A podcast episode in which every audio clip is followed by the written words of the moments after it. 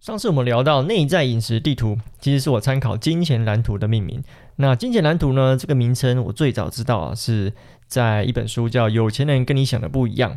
那只是呢，我好像没有一次都念对它的名字。我刚刚上网查一下，它正确的书名应该是《有钱人和你想的不一样》啊，念起来没有那么顺。好，好，那这本书呢，其实是跟《穷爸爸富爸爸》都是财商界的圣经啊。哎，不过才穷爸爸富爸爸念错啊，才应该是富爸爸穷爸爸啊。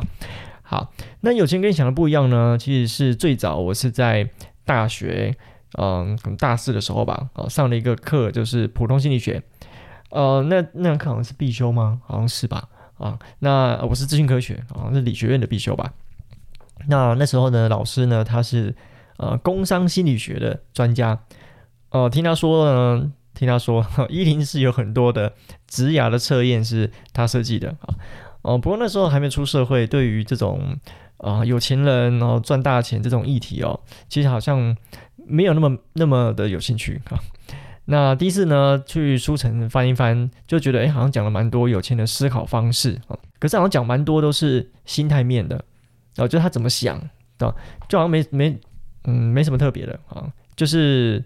觉得只有讲思考思维，可是没有告诉你怎么做啊啊！因为你要赚钱方法很多嘛，你只有讲思维，那到底要做什么事情？呃，如果我有有钱的思维，但我去上班也会变有钱嘛啊！所以那时候并没有非常的呃理解啊这本书的一些他可能想表达更深刻的一些事情啊。那也是后来哦才知道这个书里面它其实呃藏了蛮多秘密的啊。好，不过呢里面有个东西我印象蛮深刻的啊，就是那个六个罐子理财法。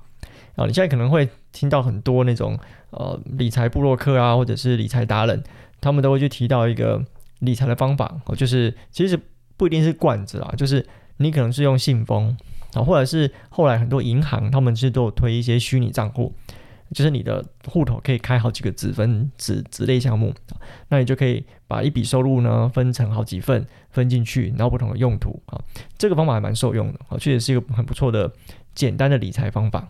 好，那后来呢？我知道，因为有钱人和你想的不一样。这本书呢，其实是作者哈佛艾克他的一个三天训练课，好之后所写出来的书。呃，也就是说呢，先有那个训练课，后来才有这本书啊。那听说，如果你真正想要像书里面一样讲的，去改造你的金钱蓝图，那你就要去参加一次这样子的训练课啊。啊，那时候几乎在国外了，后来来台湾，那也是很久之后啊，那在台湾办了一次这个。训练课的时候，我有机会去参加了哈。然后那次参加呢，我其实记了很多笔记啊。其实我不是只是想去参加，我想知道说这个课程到底有什么厉害的地方啊。所以我笔记也会去记说，哎，这个老师为什么在这个地方要讲这个话？那他为什么要做这个动作啊？然后呢，对于啊他们这种国外的这种大型的课程来说哦，也很有趣，就是他们一直做小讲，就明明你已经付钱了，但是他一直会卖你东西，他会制造一种现场的氛围。好，OK。不过那时候没有学催眠啊，就是一个理工的角度去参与哈。我对于为什么一场谈物质，就是谈钱嘛，谈赚钱这种物质的课程，那为什么他其实讲了很多灵性、内在啊，很多心态面的这种议题去讨论的？我也觉得这个是我很想知道的哈。那但是呢，参加完之后，感觉好像学到一些东西，可是呢，还是觉得有点空泛，因为很多东西是还是心态。还是思维啊，当然有一些工具啊，那只是说你还是会觉得说，嗯，好像还是不知道怎么做啊，我该做什么事情啊？那或者说不了解说这些思维怎么真正的去变成你的思考方式啊？那这一切的答案呢，都要是我学完催眠之后才恍然大悟啊。那搭配我之前做的一些笔记，然后再把这本书看过一遍啊，我就感叹说，这个课程其实蛮厉害的啊，里面有很多的。催眠在里面，所以为什么它可以让很多人改变，或者说为什么很多人都会去分享说上完课之后，他就真的思考改变了，或者他真的能够去达到他的目标。好，但是呢，也很多人说上完课之后，就好像那几天觉得很嗨，因为里面会有一些桥段让你觉得嗯能量很好，这样很高，但是好像离开之后也没什么特别的改变。好，所以诶，为什么会有这两种现象？哦，所以为什么有人会有用，有人没有用？啊，我也在学完催眠之后。了解啊，原来就是这个因素。好，那接下来呢，我们就一起用催眠的角度来探讨金钱蓝图的奥秘吧。欢迎来到潜意识实验室，我是潜意识骇客 Mac J，让我们一起探讨潜意识的神秘世界吧。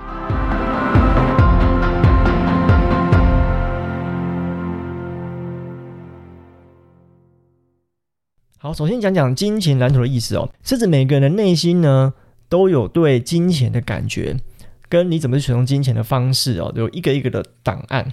好，那这个档案呢组成一个蓝图。那现实生活中呢，你是按照这个蓝图去行动的啊，思考产生行动，行动产生结果嘛，好，所以你的财富状况只是个结果，这个结果源自于呢这张心理的金钱蓝图。好，作者有一个很好的比喻呢，就是空调的调温器。当我们把那个空调的温度啊定在二十五度的时候，哦，这边讲了，其实有点不太像冷气，比较像是中央空调，而且它是可以调温的啊，它可以它有暖气功能，有冷气功能这一种空调啊，在国外很常见啊，那。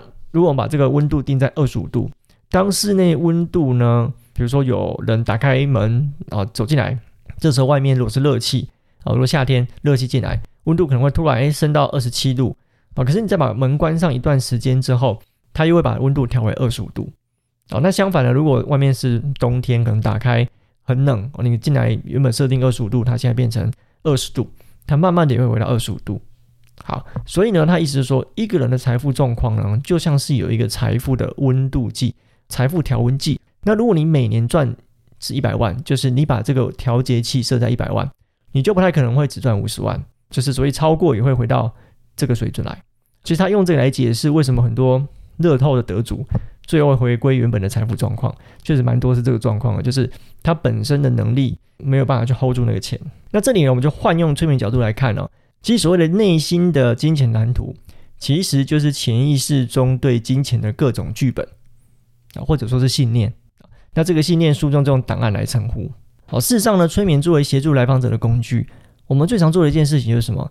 就是在处理潜意识中的信念。好，那这些信念呢，其实就是由过去的所见、所闻、所理解所形成的一种解读啊，或者是诠释的方法。啊，那这个信念有时候我们会称为创伤，就表示这件事情是比较严重的，它形成一个比较负面的信念在那里。但是潜意识呢，它不会区分这个信念是好或是坏，它只会完美的去执行这些信念。OK，好，所以这些信念呢组成我们的全部，金钱只是其中之一啊，所以饮食也是其中之一，社交也是其中之一啊，所以恐惧也是其中之一，瘾啊就是烟瘾啊，或者是一些你你戒不掉的一些坏习惯，其实也都是。所以原本的催眠是用来在潜意识中调整这些信念的，会按照你的意愿呢去重写这些剧本，或者这里我们继续使用蓝图这个词的话，如果原本的蓝图是一个茅草屋，现在把蓝图改成了别墅，所以当潜意识再次去执行这个蓝图的时候，茅草屋就会变成别墅，哦，概念就是这样子。所以当你努力赚钱，想要过更好生活的时候，而为什么有的人会好像每一个机会都差一点点，就缺临门一脚？哦，快成交的 case 啊，好，就是就突然飞了哈。那或者原本应该是你升迁的机会，诶，为什么最后变别人？好，也许里面有一些你在潜意识中没有注意到的信念哦，比如说呃，认为有钱人都是邪恶的哈，你有了钱就会做坏事哈。那这样子你的潜意识就会阻止你变得有钱。OK，这是一种信念。那该怎么办呢？呃，如果你用有钱人跟你想的不一样这个课程或书来看的话。他教你的一些方法啊，其中一个东西叫做改变的步骤。第一步叫觉察，第二步叫了解，第三步叫重新设定。那简单来说就是什么？先找出你有哪些金钱信念，然后呢，了解它是怎么来的，然后把它清除掉，接着再安装新的金钱信念啊，就是我们说的有钱人的想法。然后呢，再教你一些简单可用的理财工具，其实就是这样子。但是你会想说，那那我怎么觉察？我怎么知道我有这个信念？如果你是透过催眠，那就比较简单。那但是如果你不是透过催眠，透过课程，那通过课程就会怎么给你一些问卷啊，先让你了解说你目前的金钱信念有哪些。接着会引导你回想从小到大你是怎么建立对金钱的概念，尤其通常都是听到或看到父母怎么谈论钱、怎么用钱。啊，如果啊你小时候你可能没有什么印象，但是也许你记得啊，就是父母经常在你面前因为金钱而吵架。然后或者会你要花钱的时候，你想要跟爸妈说我想买那个的时候，他可能告诉你说：“哎，赚钱非常辛苦，好不要乱花钱。”你可能就有一个信念慢慢形成，就是赚钱是辛苦的，赚钱是很难的。好，这可能会变成你的信念的一部分。就是你之后赚钱都会觉得为什么金钱好像都很难赚。好，那这个部分呢，其实在催眠里面，它算是一种回溯。回溯就是帮你带到过去的某一个时间点。只是说，如果不是在催眠状态下的话，你有时候会很难回想，因为毕竟有些记忆不是你现在回想就回想得到的。不过呢，金钱信念通常是大部分人都会差不多啊，只是细节可能不一样，但是其实可能都差不多啊，因为每个人成长经验跟现在的社会。大家对于金钱的一些爸妈用钱啊，或者是你听到看到的，通常不会差太多啊。所以有时候你通过一个问卷也可以帮助你找到一个接近的答案啊。但如果更好，那当然通过催眠会更精准啊。也许还会找到一些你可能没有想到的信念，是你可能没有会想到的情境。通过催眠你会更快的，或者是更精准的找到啊，原来是这个时候，原来是这件事情。好，不过这个时候就是在那个课程过程中，这个步骤对我来说就是有点困难。啊，因为我觉得我在现场没有找到就是真正的信念跟根源。啊，所以就是你只能用讲师举的例子，或者是旁边同学的他写的东西当做是参考。啊，所以这个时候就没有那么精准了。哈。好，那所以你有了觉察跟了解之后，那接下来就重新设定，重新设定应该说它有分两个步骤，第一个步骤呢就是你要清理掉旧的信念。这一步你光看书是很难做到的啊，因为在现场哦，就是你上课的现场，讲师会用一个神秘的方法，让大家不知不觉就做到。